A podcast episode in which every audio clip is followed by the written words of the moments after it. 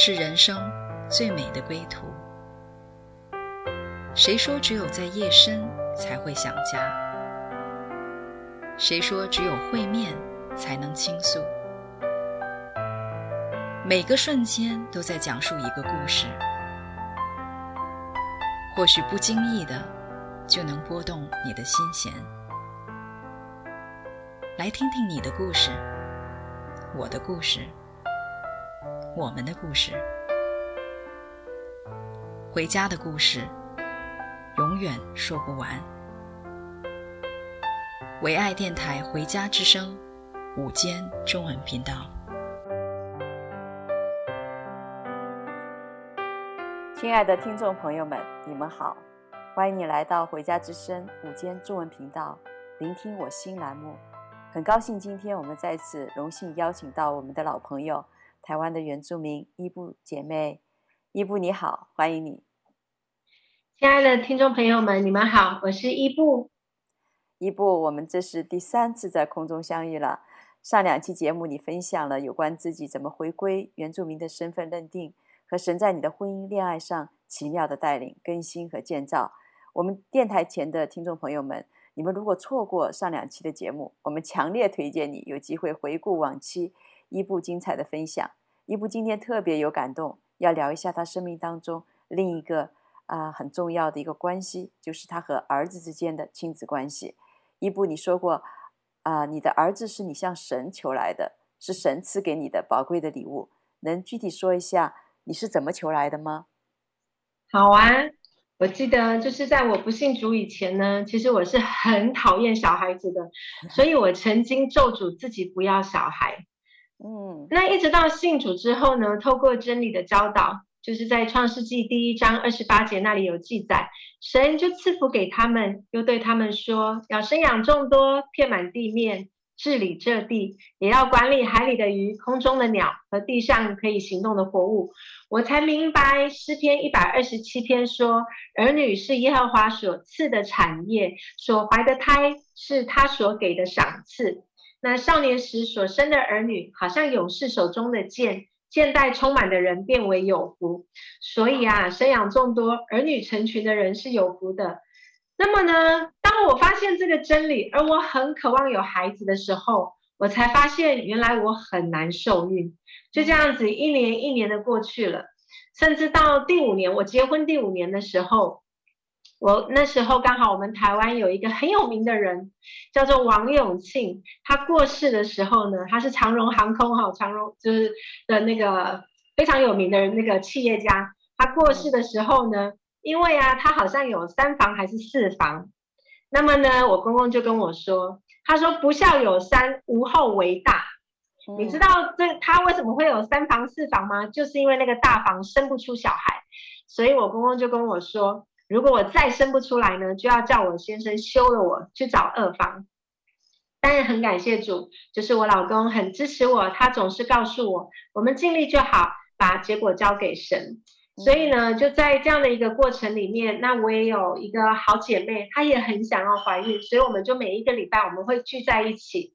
然后为我们怀孕祷告。可是就这样子又过了两年，还是就是就是就是就是。无消无息，就是我们持续这样的祷告，我们持续了两年左右。那一直到二零一零年，在祷告中，上帝要我们夫妻去以色列把产业带回来。他说他会赏赐给我孩子，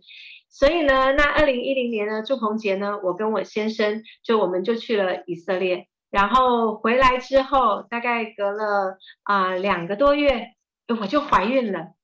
然后呢，我儿子就在二零一一年的那个九月二十八出生。他出生的日子呢，隔天刚好就进入到犹太的新年。那所以他出生其实也是在我结婚满七年之后，就是满了七年才生出来的。所以这个中间就是呃，我们努力的，我也试过，就是去寻求医生的协助。啊，然后发现我输卵管有一边堵塞，那医生说如果不做手术结扎掉的话呢，我是没有办法受孕的，所以我也做了医治。那医生那时候也跟我说，哎，那你可以用那个人工受精的方式试试看，会更快。我那个时候很很天真，我以为我只要听医生那么一次，我就一定会怀孕。哎，结果呢，也没有。好，就是也没有，所以那时候医生就跟我说，你自然受孕的话，成功几率呢大概是七趴，因为我是一般人正常人的一半嘛，所以我就七趴。那如果做呃人工受受孕孕的话呢，大概是二十多趴。那如果是试管婴儿的话呢，大概有四十几趴。我听了一下，我回来我就祷告。那在祷告当中，我就领受，哎，既然我只有七趴，那表示上帝有九十。三趴，那我为什么要把我我为什么要去做试管婴儿？把四十趴交在医生手中，重点是那四十趴还不见得做一次就有哦。我的朋友做了两三次、四五次都没有怀孕过，所以我后来想说，主啊，我我的趴数这么少，那么都在你那里，那你就给我啦。除非你跟我说我终身不会有小孩子，不然我就相信你一定会给我一个。好，就这样子，所以一直到一直到神呼召我们夫妻去以色列把产业带回来，然后神也照着他的应许成就在我们的身上，真的就让我们就是就让我怀孕，而且给我一个就是给我儿子投胎的是给我一个儿子，嗯，哇哦，伊布这个孩子真是来之不易哈。接下来你们是怎么样宝贝这个孩子呢？七年才生出来的。哇，那时候可宝贝了。孩子出生以后呢，我先生就从月子中心带回来之后，他就说他要负责洗澡，所以我婆婆啊，我妈妈啊，他们来我家想要帮小 baby 洗澡啊，我先生都说不用，他再怎么累哦，他就说我要亲自的来。服侍我的孩子，我要参与他的成长的每一个阶段，所以呢，我先生就负责洗洗澡。那头一个月，因为我没办法亲喂母奶，所以我就把奶都挤出来，还跟我的好姐妹要了一点她的母奶。然后呢，我先生就就自己喂他。好，然后那时候我们就是立定心志，我们要陪伴孩子成长，参与他的每一个过程，还有参与他的活动，做一个不缺席的爸妈。嗯。我记得你们那个在孩子出生以前，你们就开始来预备自己的心了，是吗？是那个时候，因为我跟我先生都很有个性跟想法嘛。那我觉得我自己就像被宠坏的孩子，太过自我中心了，没没有没有太多的优点。那我先生呢，只是太过独立，独立到他不需要有同伴。你给他一台电脑，把他放在孤岛，他觉得他可以活得很快乐，是没有人会打扰他。所以我们渴望。就是我们两个人呢，因为信主之后，我们就渴望我们的孩子不要像我们一样，我们期望他可以拥有很好的品格。于是我们就在没有孩子的啊前、呃，就是在在我有孩子之前的前三年，我们就开始参加教会举办的亲子课程，而且我们还连续参加两年。然后对，所以当孩子，可是当孩子出生之后，然后渐渐长大的这个过程，我就发现，哇，理想跟现实是有差距的。我们所学的，好像在我们生活上实际去运用的时候很难运用。那我就发现，原来是因为我们有知识在头脑，可是我们生命里面没有这个东西，因为我们是从别人那里听来的嘛，所以就变成我们在在实际的运用上面，还是照着自己原本的本相，在就是再来对待孩子。嗯嗯，所以在嗯，那在这样的过程当中，跟先生你们在。育儿方面，呃，有没有同样的看见？因为你们一起上了这个课程。哦，我原先以为我们会有同样的看见，在孩子呢还不会爬、不会走的时候，我们家就是一片和谐哈，不会有冲突。嗯，因为孩子也没有说话嘛。可是当孩子开始会说话，开始有意见了，甚至当孩子开始会啊、呃、到处跑跑跳跳，开始探险的时候。我跟我先生的冲突就开始来了，因为呢，我呢，我的个性呢是就像冒险家一样，我会放任我的孩子去探险。我觉得孩孩子就必须在错中学习。如果他玩这个东西，就是只要是在我觉得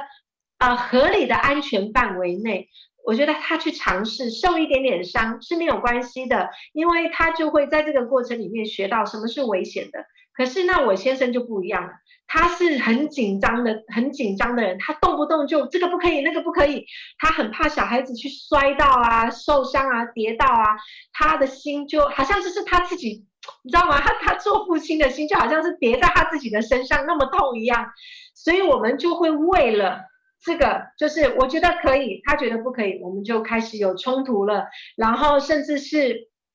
儿子玩泥巴，把那个泥巴从头啊。脸啊，全部抹到身体，哇！对我先生都是一种挑战。可是，在我来讲，我都我看到我就特别开心，我就觉得说这就是小孩子。然后呢，甚至他从很小，他两岁哦，他两三岁，他就可以从两个台阶往下跳。一般这个阶段要到幼稚园到四五岁的小孩子才做的动作。那因为我给我儿子很多大量的运动的刺激嘛，所以他就可以做这个动作，连别人。那个老师，学校的老师看到都说：“哇，你的小孩的那个体育的细胞真是超超龄，超过他原本的年纪。”我听到我就会很引以为荣，就说：“哇，你看我的儿子多棒啊！”然后我就会，他要跳，我就只要是我觉得那个高度哦，一定没有问题的，我就让他跳。可是，在我先生看那个的高度，他就觉得危险，所以就变成我说可以跳，他说不可以。我的儿子就在当中，就是。就是当然嘛，小孩子一定是选柿子软的吃啊。哦，妈妈说可以，他就不理爸爸了啊，所以就变成这就是我们在教养上面一个很大的冲突。我的丈夫常常觉得我都不顺服他，不敬重他，不听他的建议，我都带着儿子去做一些我不要他去做的事情。嗯，一部上次你讲到，就是神借着你们的恋爱，借着婚姻哈，呃，一直在帮助你们两个。呃，关系上面能够啊、重重建，当时有有一段时间就是没有孩子的时候，你觉得已经是神制作的非常完美了。那没想到呢，孩子一来，呵 呵有很多原生家庭的这个好像以前没有揭露出来的一些的东西，就会借着这个养育儿儿子这个方面哈，就给就给透露出来了。所以神好像就是一直定义要在你们的关系里面做彻底，让这个。生命生活的方方面面，来就是揭露出我们生命当中还有那么一点点需要被一直释放的地方。因为刚刚在讲到，就是对孩子，其实是透露出原生家庭，你原来就是一个放养的出来的，还有一个是是自己非常呃独立的，然后很因为爸妈不在身边，所以自己特别保护自己的这样的一个一个环境出来的。那在这样的一个过程中呢，现在有一个呃。像出来一个活泼的孩子，那你以前你们三年以前学的这些书本的知识也不能够 按部就班，因为他是活的，他每一天他有无限的挑战和可能。那我们继续来听伊布来分享她和她老公的这个育儿经的时候呢，我们先来听一首歌，叫做《爱我们的家》。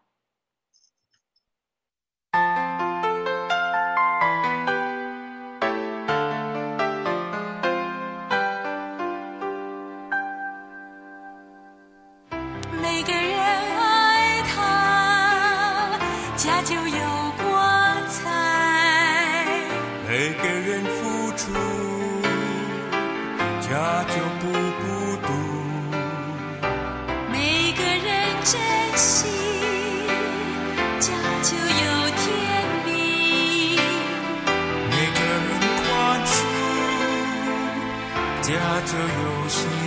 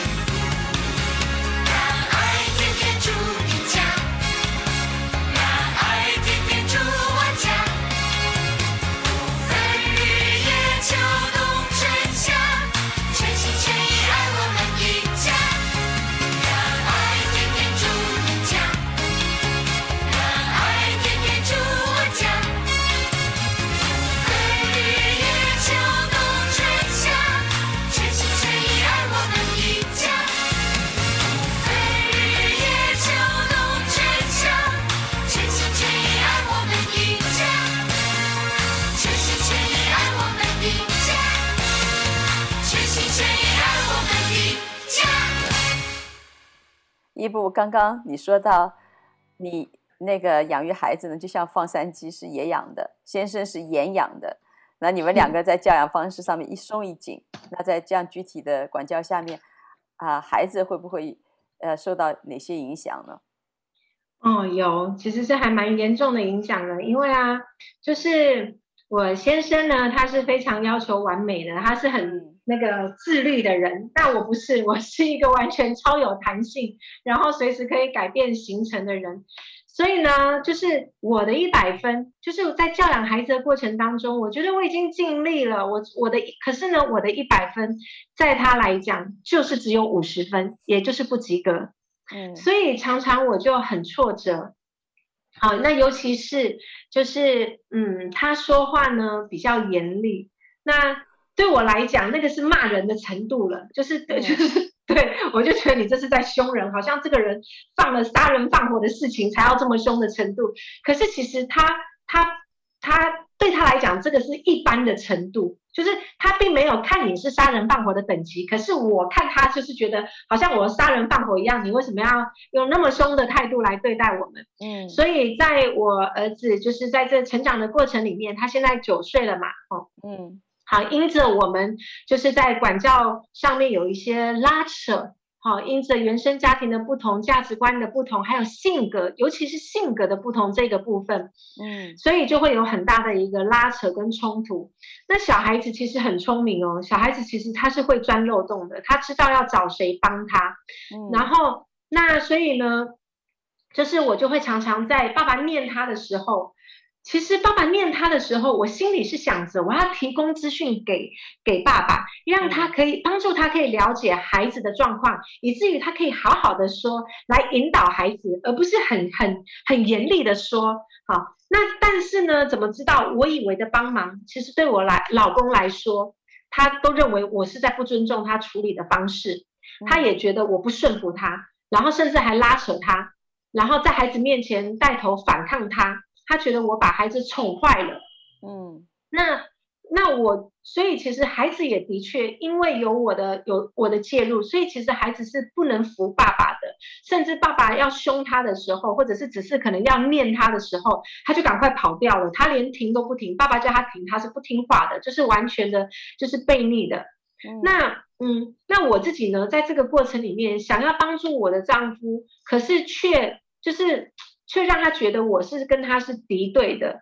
那我我我也会因为觉得我被误会我的动机，我就会很生气，觉得为什么你都不听我说话？你为什么要把我当敌人看？可是其实我不知道的是，孩子把我的行行为都看在眼里，所以他那时候我记得好像才两才三岁左右，他就已经不顺服爸爸，会反抗爸爸了。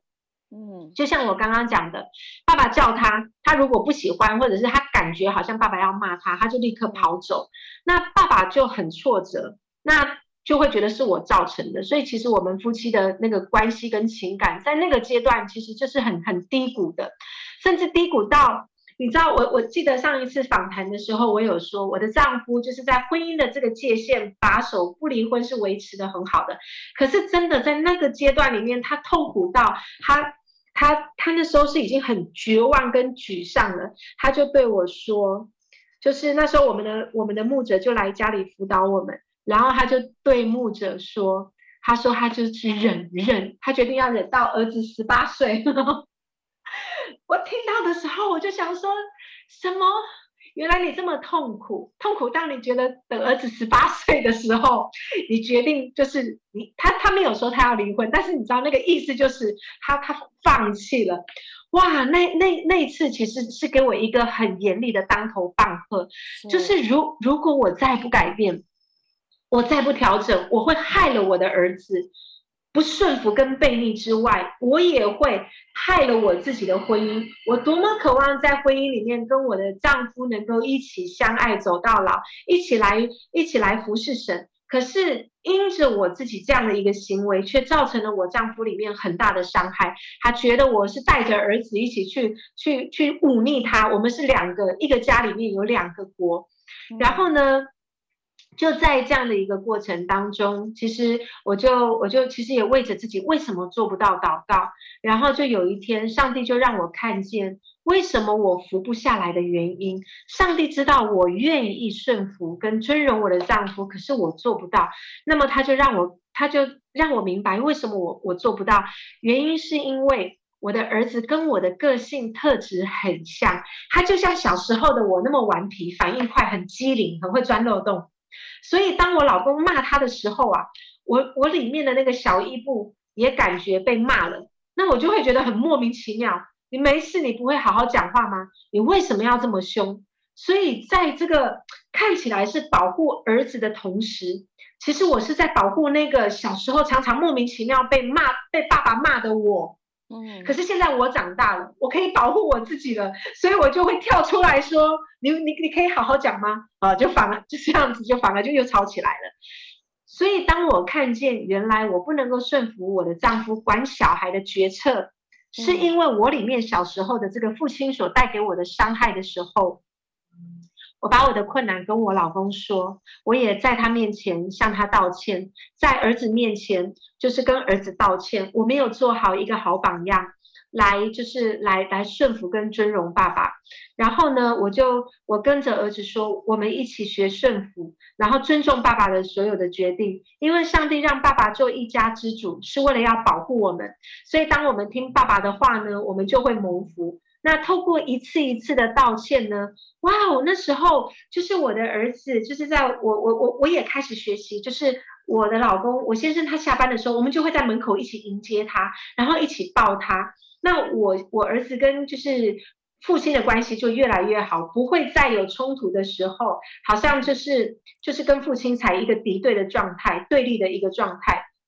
甚至当我在情绪中对爸爸说话大声的时候，他会提醒我说。妈妈，你可不可以好好的讲？你不是告诉我说我们要就是态度要好吗？你要不要去冷静一下？好，所以我就 我就很感谢我的儿子，就是在我状况不好的时候，他会提醒我。然后呢，就是在我记得就是上个月吧，有一次就是。他要他的功课就几乎在他上学的阶段就都是我在教他的。那个那上个月呢，我有一个很重要的一个祷告会，那儿子数学不会，他就一直吵着我要来教他，我就跟他说，请你去找爸爸。那他怎么样都不愿意。后来呢，我就想说好，我先放下我的，放下几分钟给他好了。所以我就问他，我说你怎么了？我说爸爸的数学比我还好，如果是我教你，我会害了你，因为我会告诉你答案。可是爸爸很聪明，甚至他可能比你的老师都还要聪明。如果是你是让爸爸教，你你也会跟他一样那么聪明。然后呢，他就在那边挣扎很久，最后就跟我说：“可是我我我怕爸爸。”我就说爸爸很好啊，爸爸也不会骂你啊，通常骂你的都是我诶，而且会打你的也是我啊，爸爸也不会打你啊，那为什么？我就心里就在想，为什么他不怕我，可是他怕，他却会怕爸爸，怕成这个样子。后来他就跟我讲，他里面有惧怕，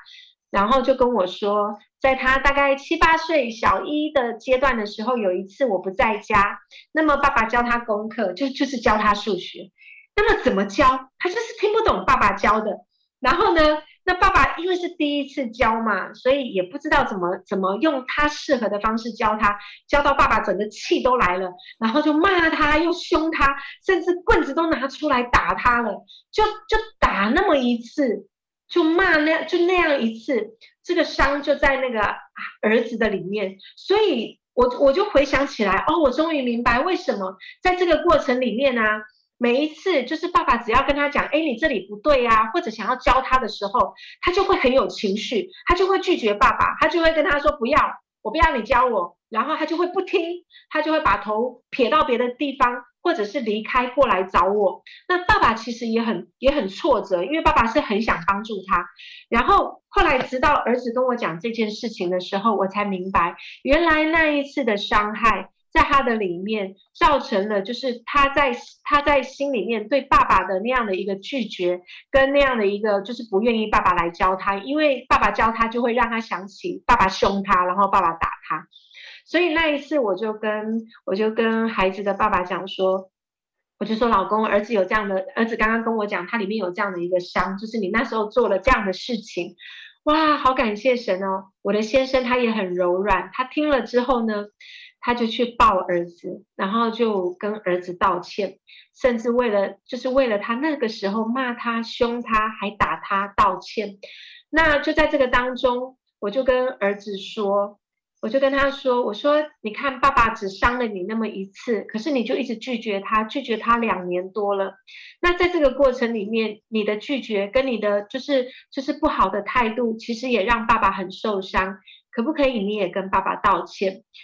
就这样子，我们就把我们的问题带到神面前，透过彼此的道歉，然后我们一起祷告。”哇，到现在哦，就是从那一次祷告之后，其实到现在也不过一个月的时间。可是从那一次的道歉之后，哎，爸爸如果想要教儿子，看到儿子哪里有问题，想要教他的时候，儿子就不再有，不会像以前一样那么大的情绪，甚至是拒绝爸爸。然后甚至我跟他说，你就去问爸爸嘛，那他会可能会挣扎一下下之后，然后就会去问爸爸。然后甚至当爸爸可能有一点口气凶的时候，他还会站在旁边等爸爸。或者是他会跑来跟我说：“妈妈，我不知道我又做错什么了，就是爸爸好像不太理我，他好像在生我的气。”那我就会带着他去到爸爸那里，问爸爸说：“就是，哎，老公，你是不是你在生儿子的气吗？还是怎么样？”哦，那那就给给我先生有一个机会可以澄清。哦，原来他是在预备，然后就帮助我的儿子也来认识我丈夫的习性，因为我丈夫跟我们的性格是不一样的嘛。所以，所以就在这样的一个过程当中，神就医治了他们的关系，修复了他们的关系。然后就是，我觉得当这个修复在我们的家中运行的时候，我们的关系就更紧密。甚至儿子就常常会去抱爸爸，摸摸爸爸的屁股啊，然后甚至会跟爸爸说：“我们一起洗澡。”好，就会去邀请爸爸。甚至呢，有一次他还会，他还跟我说：“妈妈，晚上我们要做什么什么菜？那个菜是。”爸爸会喜欢的，我跟你一起来帮忙，哇，他就会开始想要体贴爸爸，然后会会顾虑到爸爸喜欢什么。以前他是一个只顾自己的小孩，可是在这件事情上面，因着和因着和好，我就看见哦，不一样嘞，他会关心爸爸的需要，他会在乎。哦，所以我就非常感谢神，透过这样的一个一个对谈，透过我们跟孩子的道歉，然后来修复这样的关系，让让孩子的心可以转向我们。嗯，啊，太好了。呃，我记得你那时候说，孩子他知道你们不是父母不是对立的，而是全家站在一起的。所以这样的一个就是，当你顺服先生，就在家里营造了一个很好的一个尊荣的次序。孩子在这样的氛围当中，他就特别有安全感。而且呢，他也不站边了，所以对他来说，他也没有这个压力了。所以感谢神。那嗯，义布，我知道你就是原来你是很愿意啊、呃，在因为这个孩子得来不易嘛，哈，你就一直很想啊、呃、来维持自己，就是做一个最完美的父母吧。你就是这是你你跟你先生在这个生孩子以前就参加这个呃育儿教育的一个前提，就是你们想要做一个完美的父母。所以你们当时啊、呃、有很多的。自己的想法，那在这个过程当中，当你们彼此就是呃，慢慢的发现自己其实靠自己都很难，呵 呵各样的，因为从自己的角度出来的呃，这个教育孩子的方式呢，都是因为原生家庭也所遇见的一些的不容易，所以你们呃有希望有那样的调整，但实际上都不是对孩子最好的，你们当中也有很多的冲突，所以后来呢，当你们以神为中心的时候，就很不一样了。我就想到圣经上有句话讲到说，当你们自己十分顺服的时候，啊、呃，神就会去责罚那一切不顺服的人。所以，当父母顺服的时候，实际上给孩子带带来一个最大的祝福。啊、也当你们的心都彼此转向的时候，孩子心也转向你们。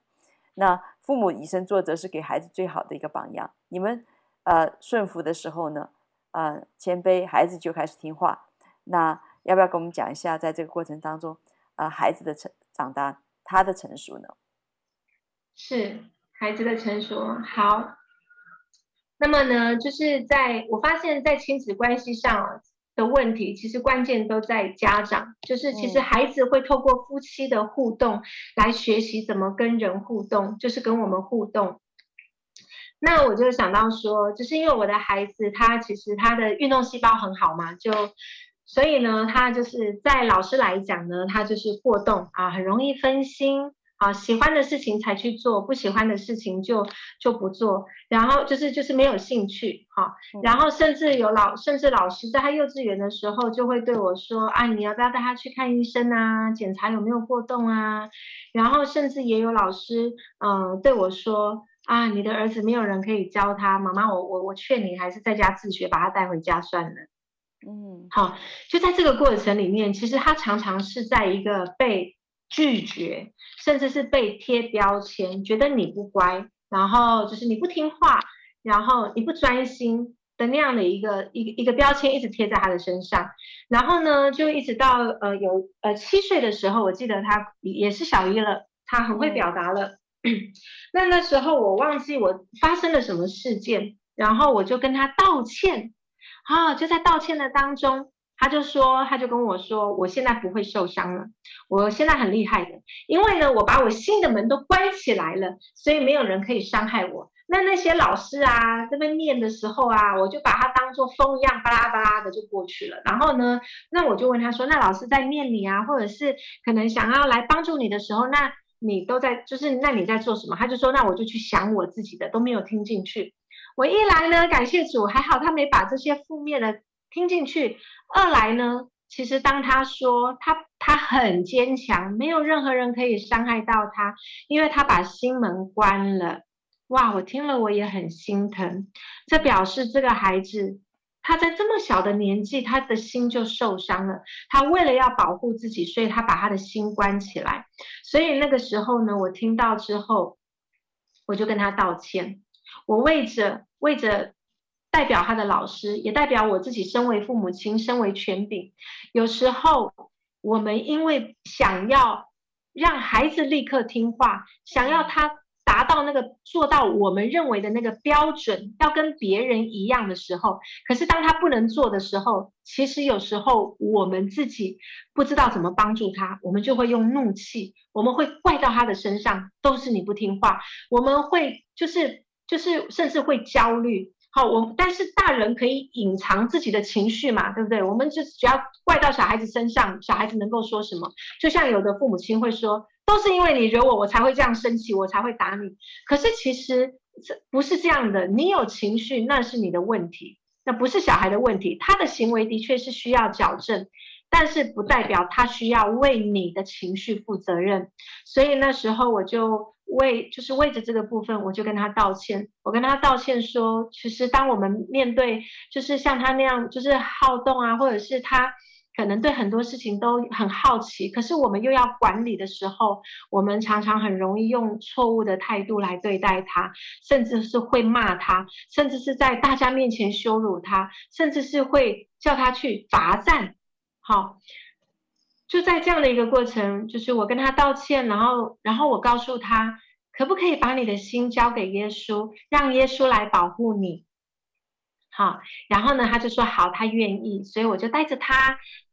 祷告，去饶恕那些伤害他的人，然后呢，也求耶稣来保护他。那就在这样的一个过程里面，我就发现说，他的心其实好柔软，他有一颗很单纯的心，甚至在他他现在小，现在是国小三年级嘛，在他一二年级跟三年级的老师常常会对我说。他虽然很顽皮，虽然就是就是很很多很好奇的很好动，好，但是呢，他有一颗很单纯的心，他没有，他从来没有想要去陷害别人，甚至当发生事情的时候，他愿意诚实的，就是诚实的表达，哦，不是用谎言来遮盖自己的罪，所以就是我觉得这个部分，就是他的这个单纯是很宝贵的，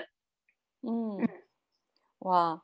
所以当你对孩子。就是跟孩子道歉，对孩子有一些的正面的这个表达和引导的时候，孩子就不一样，因为他感觉到你懂他，他的心就不会向你来关闭，他就是打开来了。所以这个心的敞开是真的很重要。那呃，在孩子呃这这个过程当中，呃，你在为孩子祷告的过程当中，有没有什么样特别的看见吗？哦，这个啊，就是你知道，就像我刚刚讲到的，就是外面的人，就是包括老师啊或同学啊，甚至就是不了解他的老师，其实都会。你知道吗？没有人不喜欢好乖学生。所谓的乖学生，对老师来讲就是听话啊，能够坐着啊，上课叫你回答你才回答，没事你就不要乱讲话。那但我的儿子又不是这样的，他又很爱发表，然后他又他其实是有听，所以他就很喜欢分享。然后呢，就在这样的一个过程里面，其实呃。有一些老师，他们因为不知道怎么对待这个孩子，所以常常就会跟我可能就是反应啊，跟抱怨。刚开始的时候，其实我听到我都好焦虑哦，就想说我要怎么去帮助他。那因着焦虑，其实有时候自己也会用不小心就落入在那个情绪的里面，就是当他可能一个没有做好的时候，可能我也就跟那些老师一样的方式去对待他。那就在这个过程里面，我发现这个真的是严重到影响到我的心，所以那时候呢，我我除了为我自己祷告，我每一天为我儿子祷告，我也为我自己的心祷告，甚至是为老师祷告。然后我跟我自己讲，我要放轻松，别人可以错误的对待他，但我不可以错误的对待他，因为只有。你知道，只有妈妈，如果连妈妈都错误的对待他，那这就没有人对，没有人可以正确的对待他了。然后呢，甚至当别人都放弃他的时候，我不放弃他，因为我知道神没有放弃他。神看他就像那个神，就让我看见，上帝就让我看见，我的孩子就是那一匹黑马。起先哦，人家都不觉得你有什么了不起，哎，又又又不好，就是后面后面的小孩。哈，但是呢，怎么知道他其实是那一匹黑马？时间到了，他的成长、他的成熟，甚至他的智慧，会超越超越其他的人，超越他的年龄。而那个时候，人家就会惊艳说：“哇哦，他不一样了，他怎么现在这么乖呀？他怎么这么棒啊？哇哦，他怎么这么有礼貌啊？”啊，就是我觉得神就让我看到这个画面，所以我就发现，所以我觉得因着有这样的一个画面。也帮助我在生活里面，我开始学习用他的步调来陪伴他成长。也就是说，不拉着他一定要要符合外面的标准，拉着他要达到老师的期待，拉着他要达到我的期待。其实有时候我发现，一个孩子的成长，我们父母亲，或者是说，不管是老师或者是我们父母亲，我们需要先放下我们的高度。我们好像都认为你应该要会，你应该要会，可是他就是不会的时候，我们愿不愿意放下我认为的这个应该，然后陪他慢慢的成长，直到他可以就是熟练的通达，他可以越来越好，直到有一天我们可以放手。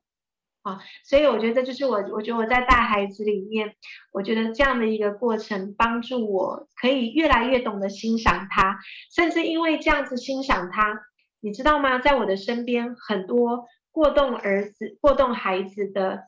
这些孩子们，在学校都是被被排挤、被同学排挤的，他们的人际关系是不好的，甚至是老师也排挤他们的。可是因着我这样子肯定他，然后我也不住的为他的老师祷告，为我的儿子祷告。我每一天上学，我就是跟耶稣说：“主啊，接下来的八个小时都不在我手中，我交给你了。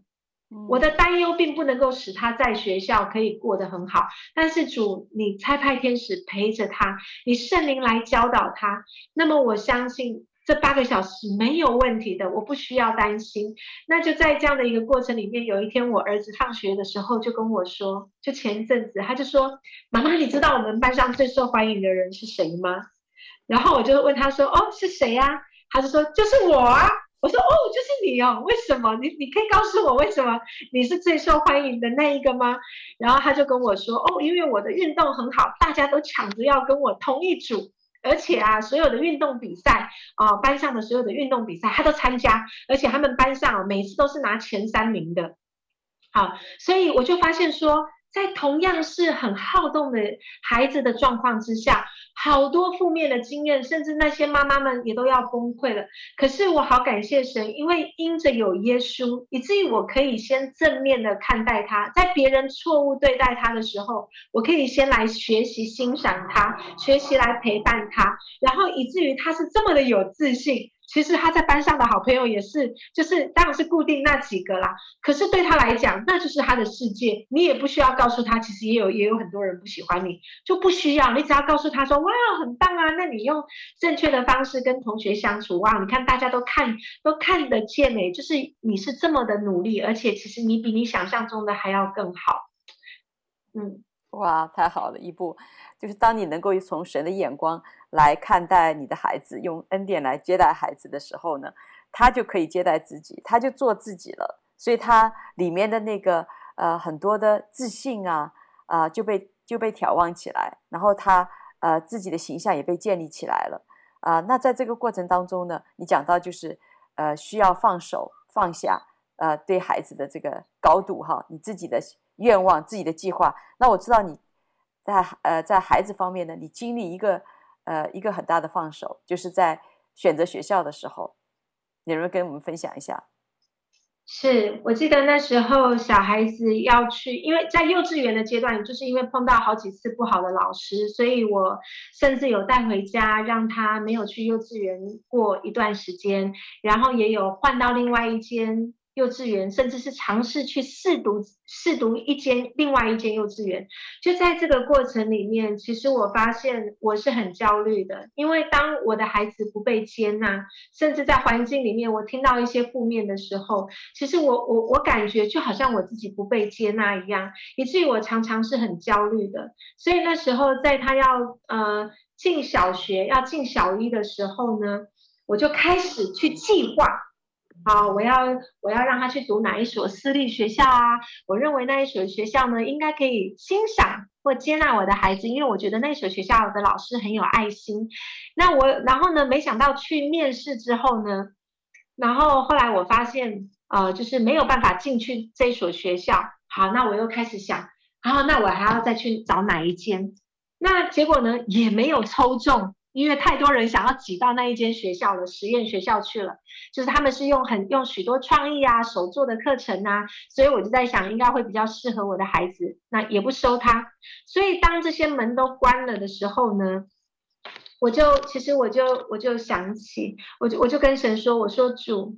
你开的门没有人能够关，你关的人门也没有人能够开。你最知道这个孩子是去适合去哪里的。我自己的筹算，我怎么想哦？这些门都没有开。那么主啊，我把它交给你。我不想要再过着像那幼稚园的时候一样，那么那么那么焦虑的生活。好像老师一个抱怨或老师的一一个话，我觉得就让我活在那个痛苦的里面。我就跟神说：主啊，你真的知道我我我能够承受到哪里？你知道这个孩子可以承受到哪里？我求你为他预备一个懂得。欣赏他，能够帮助他来一起来建造这个孩子生命的老师。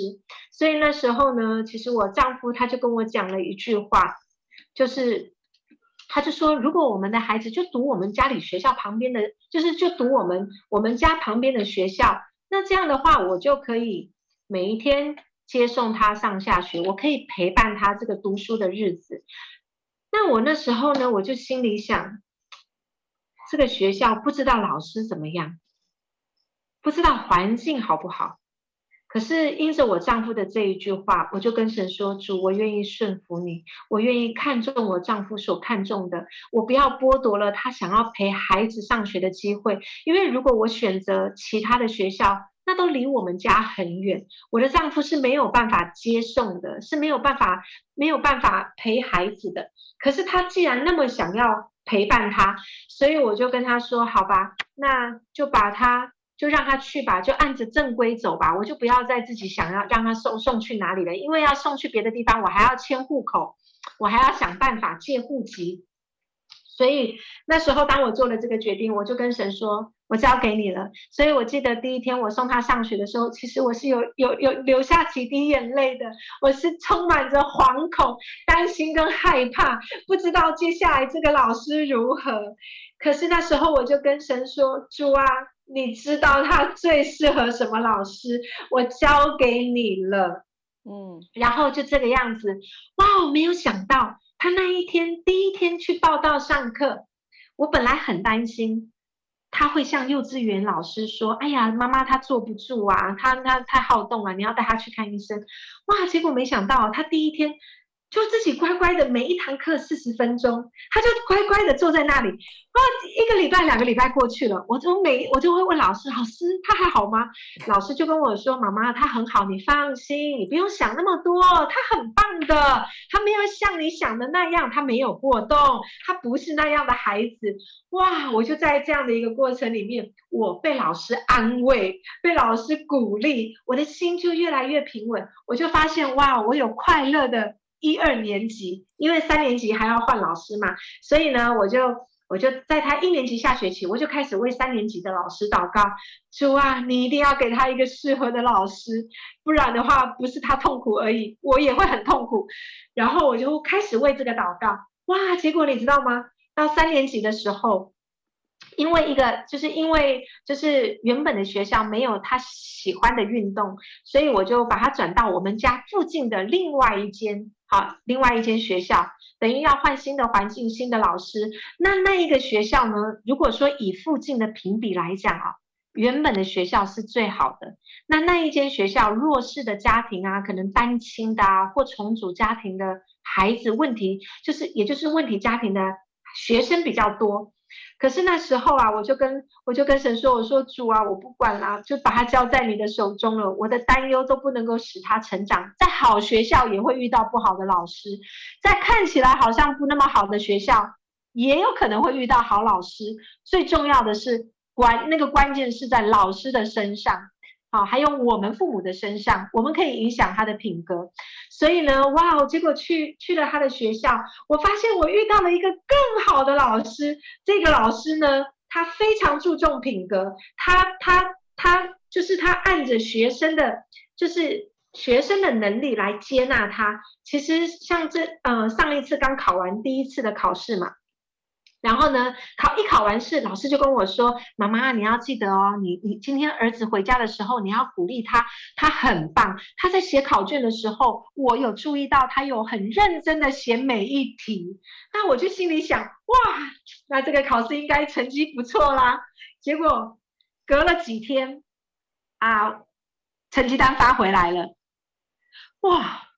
数学不及格。”国语六十六分，我心里想，这个老师也太懂得欣赏他了吧？明明就是一般人是看分数，可是这个老师不是，老师看他努力了到多少，而且老师知道他都会，只是因为那些问题很长，我的儿子没有耐心重复的看那些问题，而那些问题都很很饶舌的，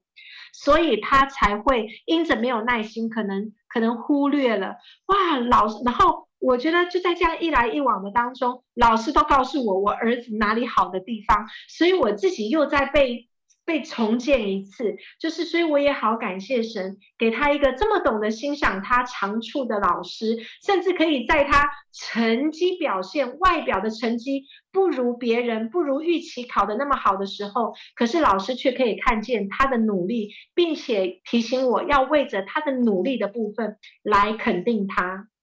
哇，这一点真的是很棒，嗯、很少有老师是这样子的，因为老师都在乎自己班上的同学每一个孩子的成绩，因为最后平均分是是是来 来说明他的表老师的一个 业绩的，真的很有意思。那伊布其实真的人心，呃，圣经上面说人心哈，筹算自己的道路，唯耶和华指引他的脚步。当你在自己的理想里面哈。你想给孩子找一个最合适的学校，结果神却透过先生的安排呢，呃，让你就是直接在离家最近的公立学校就把孩子给安排好了。因着你对先生的这个顺服和祷告呢，孩子就遇见了最合适爱他的老师。那伊布在你继续分享以前呢，我们先来欣赏一首歌，我们爱让世界不一样。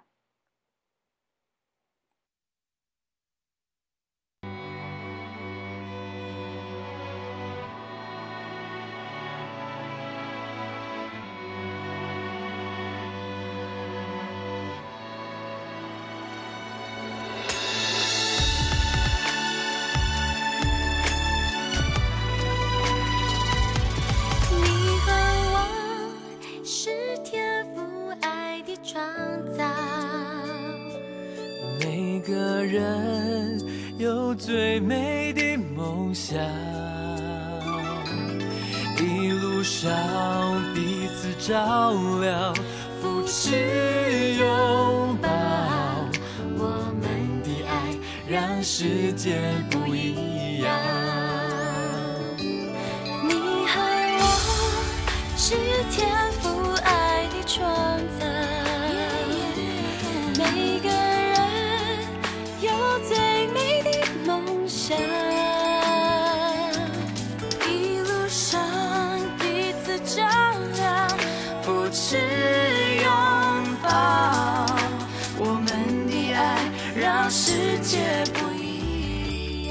亲爱的听众朋友们，你们好！我们现在正收听的是《回家之声》，聆听我心栏目，我是主持人 Deborah。啊，谢谢我们今天的做客嘉宾伊布真情分享，他和先生在亲子关系教育中如何经历神的恢复，再次的恢复和释放，然后孩子在这个过程中怎么样啊，能够更多的自信，更多的呃，在这样的一个啊很好的环境的里面来成长。所以，亲爱的听听众朋友们，我们生命当中有许多关系是很珍惜的，就像伊布通过很多的艰难才得到这个应许的儿子。但是呢，有的时候我们越是宝贝，就越用自己的方式去保护，结果却是往往背道而驰，伤了孩子，自己也更受伤。若这也是你心中的一个纠结和挣扎，就请你把手放在你的心上，跟伊布一起来做一个祷告，邀请耶稣进入你的生命，让他赐给你智慧。和恒久不变的爱来守护你的孩子，天父上帝就是爱，相信有爱就有神迹。愿上帝赐福于你，使你成为笑口常开的乐母。好，亲爱的听众朋友，你可以跟我一起做这个祷告，邀请耶稣进入到你的生命的里面。亲爱的天父上帝，我今天来到你的面前，我承认我是一个罪人。我需要你的儿子耶稣在十字架上的赦免和救赎。我愿意把我生命主权交给耶稣，让他来带领我前面的道路。感谢主，愿圣灵来充满我，让我经历天父的慈爱和恩惠。我祷告是奉靠耶稣基督的名求。我也要祝福在呃祝福所有的听众朋友，愿爱住在你的家里面，看重关系胜过事情，你会发现。爱就住在你的家哦。嗯，太好了。我们知道神就是爱。当伊布在祝福大家，爱住在你的家，就是我们邀请神、邀请天父上帝来做我们的标准，而不是用我们自己为标准的时候，我们自己也放松，我们自己也可以放下，我们也可以放手，让神来掌权。啊，那这个爱在家中掌权的时候，整个家就是不一样的。所以，阿门。啊，伊布前面的祷告，谢谢我们今天的做客嘉宾伊布，亲爱的听众朋友们，这里是回家之声兼中文频道，我们每个人都有盼望，能珍惜守护一生的关系，但我们自己的爱是何等的有限，往往事与愿违。但是上帝就是爱，他是爱的源头，他乐意施恩，永不止息，永不失爱的失败的爱来祝福我们，也。赐智智慧，让我们进入关系的一个丰盛。在人不能，在神凡事都能。谢谢您的收听，我是主持人 Deborah，我们下期节目再见。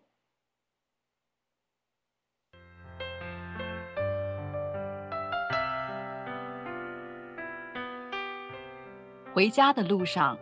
总有说不完的故事。亲爱的听众朋友，如果你也是有故事的人。欢迎你发送电邮和我们的栏目组联系，邮箱地址是 v o h o m i n g